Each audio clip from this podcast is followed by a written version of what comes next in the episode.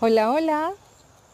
Podemos sentirnos literalmente rotos. Sin embargo, hasta la parte más rota de una crayola sigue pintando.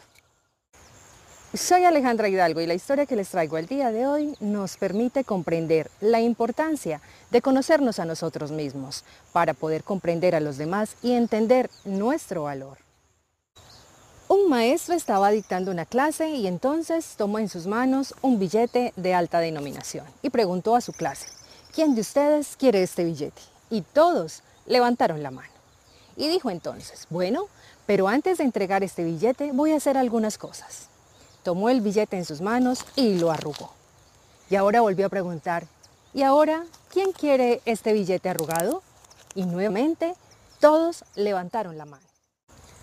Y el maestro continuó y tomó el billete, lo tiró al piso, lo pisó y cuando lo pisó, lo ensució.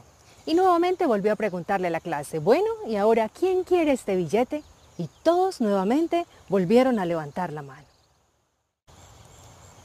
El maestro los miró y finalizó diciendo, no importa lo que yo haga con el billete, finalmente ustedes siempre lo querrán. ¿Y saben por qué?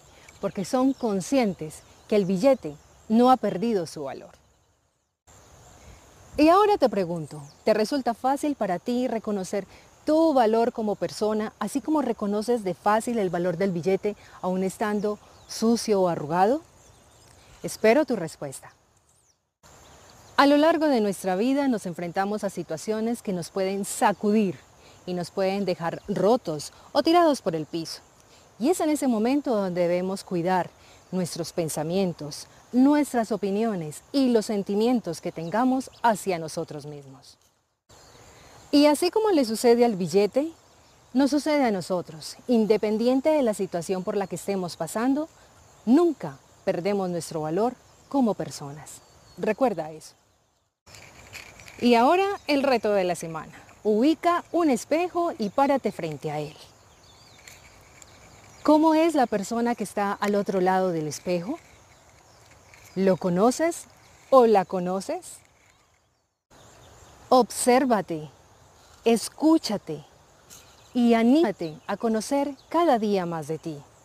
De esta forma podrás darte mucho más amor y reconocer el valor en los momentos en que las cosas no vayan bien.